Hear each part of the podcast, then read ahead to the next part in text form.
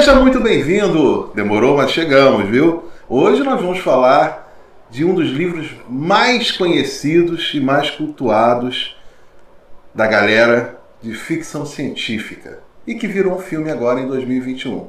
Vamos falar de Duna. Exatamente, vamos falar do mega da mega produção Duna do Villeneuve.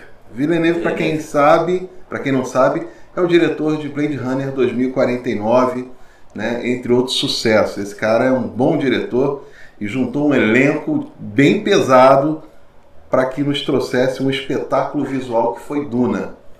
Mas vamos às primeiras impressões, né, Rodrigo? É, fez o dever de casa, rapaz. Exatamente, a gente tem que fazer o dever de casa porque Duna ele apareceu nas telonas em 1984, né? Aquele que marcava pela imagem do Sting, com aquele cabelo punk. E foi um fracasso de bilheteria.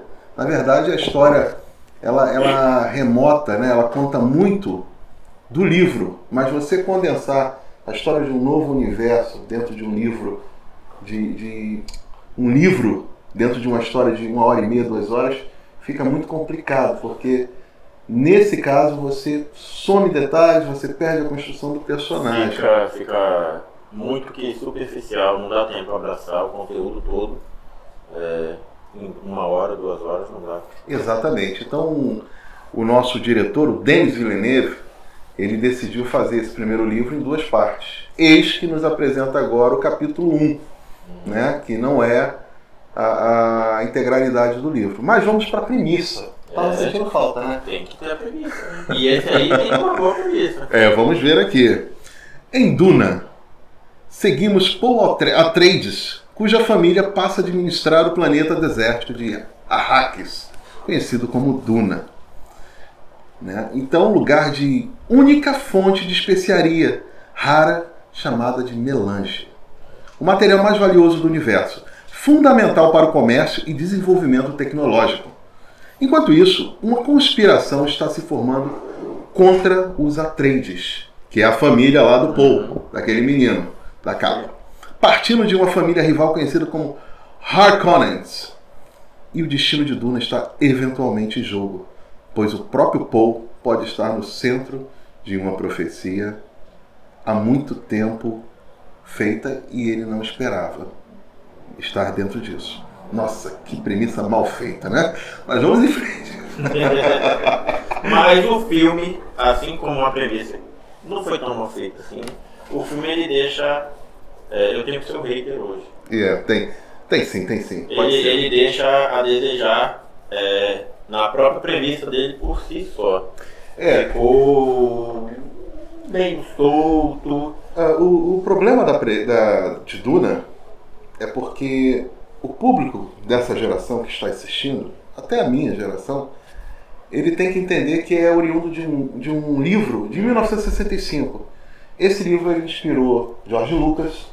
Sim. Ele inspirou várias produções, como é, é, o, Senhor, o Senhor dos Anéis, várias produções como Game of Thrones, várias produções, eu já falei Guerra nas Estrelas, George Lucas. É. Então você vê termos guilda, a casa de fulano, a casa de ciclano, né, no caso aqui, a casa de, dos Atreides, né? Você vê a construção de um imperador supremo, de uma guerra intergaláctica. Para quem está chegando hoje e assiste Duna vai falar assim: Nossa, isso é mais do mesmo. É, já vi, né? já vi em algum lugar, não lembro o nome, mas e já vi. Não entende que isso foi foi criado antes de tudo. Uhum. Né? É o nosso John Carter, né? que a Disney lançou uma mega produção, que a gente sabe que foi criado no começo do século passado, e inspirou várias, várias, várias grandes franquias, mas quando ele foi lançado a pessoa pensou que era uma mescla de imitações de outros filmes, de, de outra, outras ficções científicas. Uhum. Mas pelo contrário, ele veio primeiro e criou grandes inspirações e muito conteúdo bacana aí que veio é, derivado desse, desse dos livros, né? São vários livros. É, na verdade, eles estão se baseando no primeiro livro. Esse primeiro livro não foi completo no filme. Só São né? dois capítulos que eu- eles devem criar, ou três, isso ainda não foi confirmado. Mas o que eu achei interessante é que o, o, o diretor ele, ele pega ele pega a história e transforma numa apresentação grande para você dos mundos. É contemplativo. É. Se você viu no cinema, maravilha, porque você vai ver um espetáculo visual é, é- é- é sem igual. E esse diretor, ele está no hype, porque todas as obras dele, isso está na minha cola, todas as obras dele foram bem vistas né, pelo público crítico em geral. Foi Os Suspeitos, Hum, Sicário, eu não assisti Sicário, mas todo mundo Sicário fala é bom. muito bem, né? O Homem Duplicado, Terra de Ninguém, Blade Runner 2049 e, e um dos filmes mais bem falados dessa leva que é A Chegada. É justamente por ele sair do lugar comum. A Chegada fala sobre uma invasão alienígena que não é uma invasão. Né? Então ele, quando você pensa em invasão alienígena, você pensa o quê? Naves, tiros, e acontece a mesma coisa em Duna. Você pensa que você vai ver o Star Wars, mas não, você vai ver um- uma guerra política, uma guerra de casas imperiais, É. né? Não tem a ação desnivelada só para agradar o, o telespectador. Tem uma trama que vai se desenrolando, né? De uma família real que tem que se adaptar a outro ambiente, né? E aí você vai para o segundo ponto. Que elenco! O elenco. Foda! O elenco isso, o pode, filme. né? O elenco vende o filme. Vamos lá, quem é que tá no elenco? Tem o, o jovem Paul Atreides, que é o Timothy Chalamet, que ele fez Me Chame Pelo Seu Nome. Né? Eu não conheço esse filme, é um drama. Tem a Zendaya, né? a nossa MG do Homem-Aranha. Temos a Rebecca Ferguson, que é a Jessica Atreides, linda, competente, como mãe do Paul Atreides. Tem o Oscar Isaac, que fez o Rogue One, de Star Wars. Olha, olha as referências aí. Olha Ele- ele- o-. Até no elenco. É, o Oscar Isaac, ele vai ser o Cavaleiro da Lua, hein? Tem o Jason Momoa, como Duncan Idaho, que é o, é o piloto da, da guarda lá, imperial, Uhum. vamos chamar desse jeito. É um soldado fiel. É um soldado fiel também, está bem em cena. Uhum. né? E dispensa apresentações. Tem um grande vilão, Stella Skangard. Eu não sei que aquele é o é que faz o papel do careca e gordo, né? Que flutua. Esse é o grande imperador. Ele até lembra muito o imperador de Star Wars. Lembre-se quando lá na frente eu falei que o George Lucas se inspirou nele, né? Então, olha que bacana. E faz bem esse papel, faz muito bem. Quando você assiste, tem no YouTube, inclusive, na íntegra, o filme do Duna, o primeiro filme, né, que foi feito, foi um fracasso de bilheteria, eles procuram muito é, pegar o- os arquétipos, os- a- as referências do livro, né? Quando você vê o, o- eles treinando na sala, Uhum. aquele efeito do, do A, a blindagem, né? da, do, do- A armadura do- que da- ele- não é assim. eles chamam de ah, campo de força É um campo de força. né? Na versão, na primeira versão, eles eram blindados com caixas. Você via a pessoa dentro de caixas. Era assim, não tinha nada tão tosco, cara. Mas eles refizeram, sem perder a característica literária, de outra forma, e ficou muito bom. Por quê?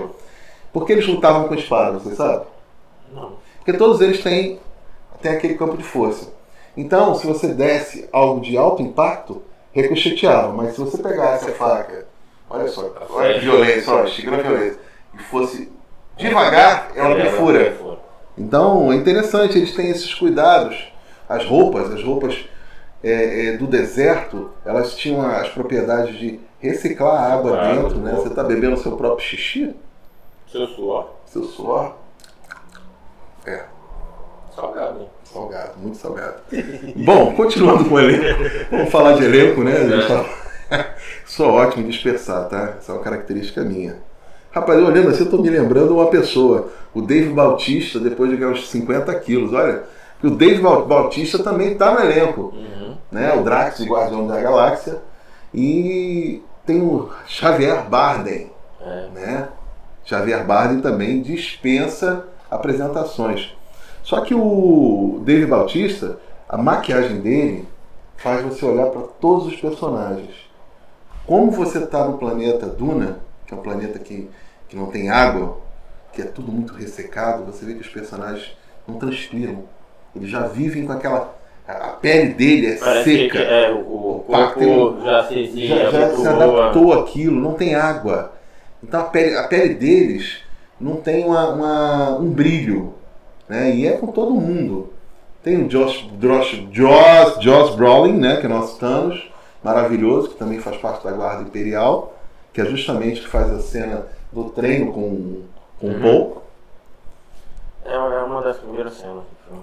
E tem um, um- um elenco maravilhoso. Então, pega, pega essa receita de um livro clássico, um elenco maravilhoso, tem tudo para dar errado, mas uma direção competente. Tanto que Duna foi considerado um, um, um sucesso, mas dividiu opiniões. Sim. Porque, por ser muito contemplativo, por, por não ter é, uma boa aceitação das pessoas que não conhecem o livro, e justamente por ele seguir, realmente você começa a saga do Paul Atreides ali, né? tanto que ele para no momento certo do livro, né? que o diretor pegou uma parte que estava lá na frente e trouxe para fechar o arco, que é uma, uma parte do embate, né? Mas você, quais são as suas considerações de hater Então, você? talvez por eu não ter essa. essa eu assisti sem. é, normalmente a gente colhe a referência antes de assistir o conteúdo. Eu não colhi nenhuma referência, eu simplesmente peguei e assisti. E eu fiquei meio frustrado. E eu só fui entender que era uma parte de algo maior quando acabou o filme. É, Porque tem aquele. ah, só acaba quando termina? Não, terminou, mas não acabou. Aí o, o próximo vai ser bom, porque já se construiu uma história é, muito. ali você tem o ponto de partida em que o Paul Atreides passa de um menino, menino da realeza mimado e tem que começar a tomar frente de decisão, né? A, a questão Skywalker dele é o que? Além dele ser o escolhido, a questão Matrix dele, além dele ser o escolhido, é a questão de Jedi dele. Ele tem visões, Sim. né? Ele vem de uma linhagem. E isso faz com que ele possa vislumbrar e faz com que você vislumbre uma pessoa em cima daquele, daquela lesma gigante, daquele verme gigante, faz com que você vislumbre uma- umas lutas de, de soldados, na qual uma delas ele abre o capacete, você não viu em momento nenhum ele fazer isso. Então, tem muita coisa vindo por aí de um novo, de uma nova formação, de algo que está sendo construído. E o que, que foi aquela, aquela invasão na cidade, cara? Tudo no Mata escuro. Todo mundo. Tudo no escuro. Ali, ali foi Game of Thrones, tá? Mata todo mundo. Invadiu. Na realidade, eles foram pra lá pra realmente serem. é, Serem mortos, eliminados. né, serem eliminados. E você vê que tem um povo lá que sofre há 70 anos, né? É, a mão de ferro do pessoal lá do Dave Bautista, que tiveram que, que sair. E tem é, um- um- uma coisa interessante. Você fala do imperador, né? O imperador que convocou os Atreides, que traiu os Atreides, mas ele tem uma guarda, tipo os Stormtroopers. Só Sim. que não, eles- esses guardas, eles não erram. Os caras são da força mesmo. Você vê que é, eles são muito competentes, tanto que dizimam a cidade, uma elite. E a tecnologia lá? Você vai matar o cara, quando você vai fazer aquele ato terrorista, bota um negócio no dente que vai soltar um, um- um- um efeito químico. A gente não efeito tá dando spoiler porque você não sabe quem tá soltando isso, a não ser que você tenha visto o filme. É. Né? então, tem alguns detalhes que eles realmente quiseram é, é, mostrar que fosse diferente, como as naves, Sim. naves com formas impressionantes. que não tinha visto ainda em é um, um futurista só que as naves não passam esse, esse futurismo todo e eu é, do, do CGI do gráfico e tal foi as naves é, um, um toquezinho que eu mais gostei É porque a ideia de tecnologia daquele mundo é diferente da nossa. sim O avião, é, você não viu no espaço uma nave com asa. é. talvez pelo fato de areia é, da- das dunas né é, as tempestades de areia que, que Também, mas tem um detalhe: a- a- as iguarias tiradas da duna eram que são responsáveis também por criar aquele sistema de. de- é como se fosse aquela. a- a- o que eles tiram da Duna é como se fosse o petróleo. Pronto. É. Essa é a ideia. E quem vive naquelas partes tem poderes por causa da toxicidade daquilo. Por isso que tem os olhos azuis. Um monte de gente ia querer morar nas dunas, né? Lá no Cabo Frio, pra lotar, ter- né? Né? Todo mundo com olhos azuis. Por quê? Porque eles já estão no convívio, estão cheirando aquilo direto, estão, tá no ar. Tanto que tem momentos lá que você vê um brilho, e esse brilho diz respeito Uhum. a isso. Bom, é, então, as considerações finais é que é um filme para abrir uma franquia. E não houve uma aceitação ruim, pelo contrário. As pessoas gostaram. Tem um público hater que não entendeu a proposta, né? Como eu, eu demorei, eu acho, em três tempos para poder querer ver de uma vez. Né? Eu, eu não simpatizei pelo primeiro e eu falei assim, pô, vai ser enfadonho, vai ser um Senhor dos Anéis. Olha só, vai ter gente querendo me matar, porque o Senhor dos Anéis, três horas cada, cada filme me mata, né? Criar algo mais compensa, con- condensado. Mas quando eu vejo a grandiosidade Da obra. da ilha, da, da ilha, do planeta Duna, o, o que ele quer passar, eu falei, ah, isso que ele quer me passar. Para entender o que, que, que aquilo ali, que a história é sobre o planeta e as vidas nele, não sobre um escolhido. Né? O povo que está ali. Tanto que a Zendaya, ela aparece nos sonhos dele, tá linda a Zendaya. Linda. Ele, ele- sonha com ela o tempo todo, ela não faz nada, só fica passeando pra lá e pra cá. Parece um desfile. No fim do. do coisa ela aparece e pronto, acabou. Ué, por quê? Por quê?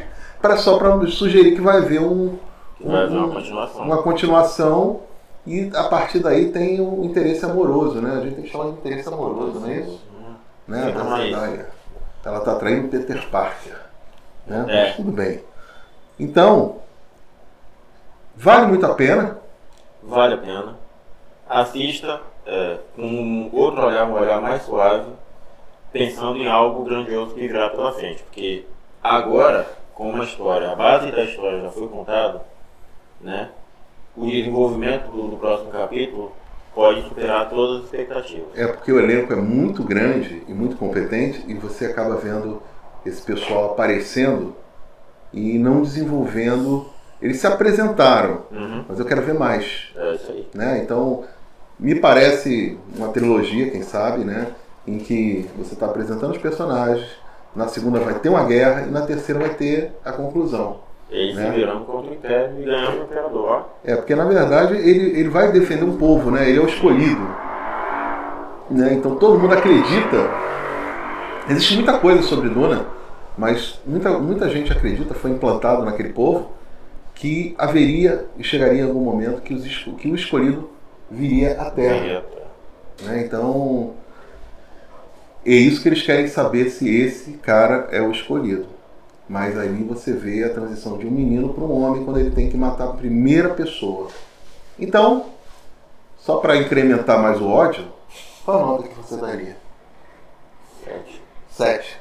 Ele daria sete. Eu daria oito. Não tá- Eu quero O mais. pensamento não tá tão Eu quero mais. Entendeu? Então, essa é a nota. Oito para uma grande obra. Sim. né? Foi melhor do que eu esperava, não assisti com expectativa, mas tem grandes coisas vindo por aí, quero mais. Tá bom? Temos uma pauta? Mega pauta.